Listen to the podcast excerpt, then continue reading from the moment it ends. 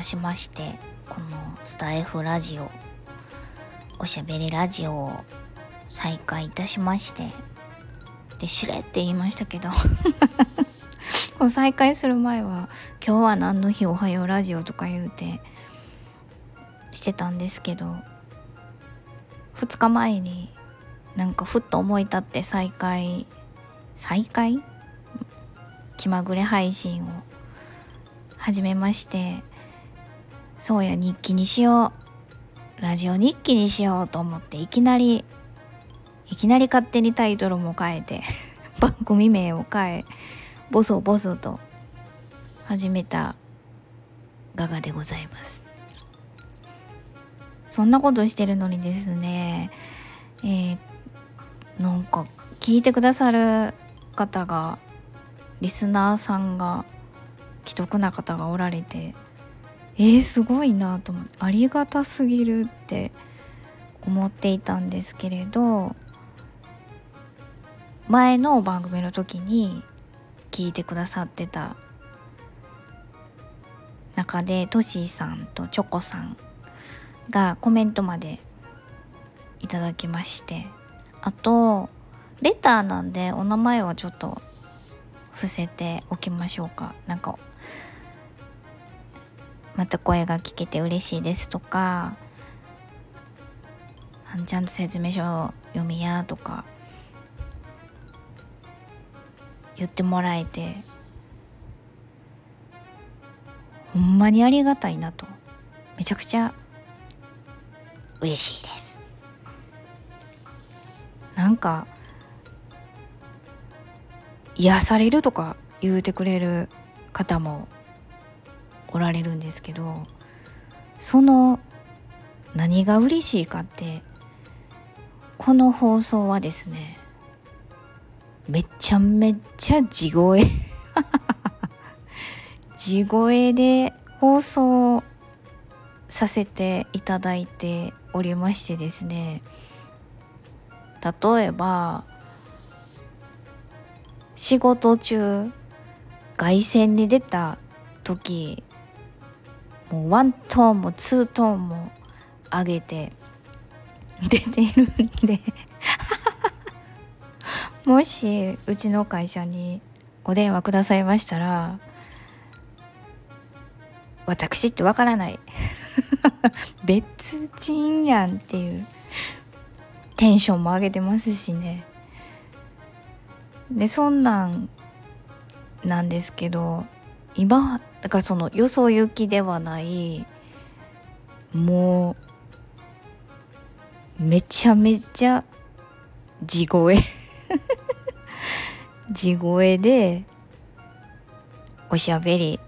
している状態で声が聞けて嬉しいとか癒されるとかすごい褒め言葉ですよね。言っていただけて、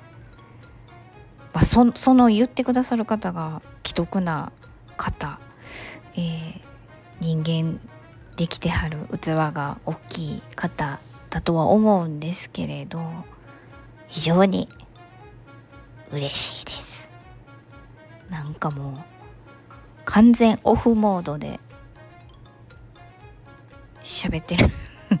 で聞いていただけることが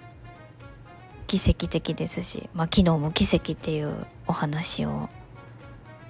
いたしましたがなんかこうコメントでお返事しようかなと思ったんですけどチョコさんが「ほんと奇跡の連続ですよね」ってコメントくださいましたんですけれどちょっとラジオっぽく番組内でお返事しようかなって。思いまして今やっちゃってみました。いや急に始めたのは何でですかっていうまあただの気まぐれ気分重視の生き方をしておりますのでそこが一番の理由なんですけれど私話すのがですね苦手なんですよ。人見知りはないです。物おじもしないしなんですけど分かりやすく相手に伝わるように話をするっていう組み立てとか表現とか、まあ、語彙力そういうのが苦手なんで苦手やなーっていう意識が強くて書く方で何とかしようっていう風に思ってたんですよね。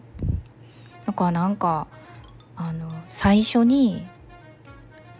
文字なしでお会いした場合だいぶなんかホそうっていうかアホそうっていうかそのまま その通りなんですけどあの後にメールでやり取りとかちょっと文章が入るとあれ意外と日本語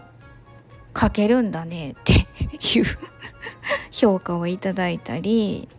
逆になんか最初仕事でもこうメールでこうこうやり取りを数回往復してから担当の方とかにお会いすると割とスムーズ。っていうのでちょっと書く方に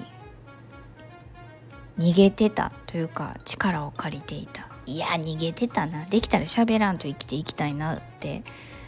思うぐらい苦手意識があったんですけれどなんか2日前ぐらいにせっかく人間に生まれてきたからやっぱり喋ろう。と思いまして。であそうや。じゃあまたラジオラジオで練習しようかなっていう。もうこんな練習とか言うてる放送に対しましてですね。昨日おとといコメントをいただいちゃいまして。なんかもう恐縮ですわ。だからもう今日の放送聞いてなんやねんと。思ったらもうどうぞもうあの失礼します。ということでさよなら。していただいたらと思います。というわけで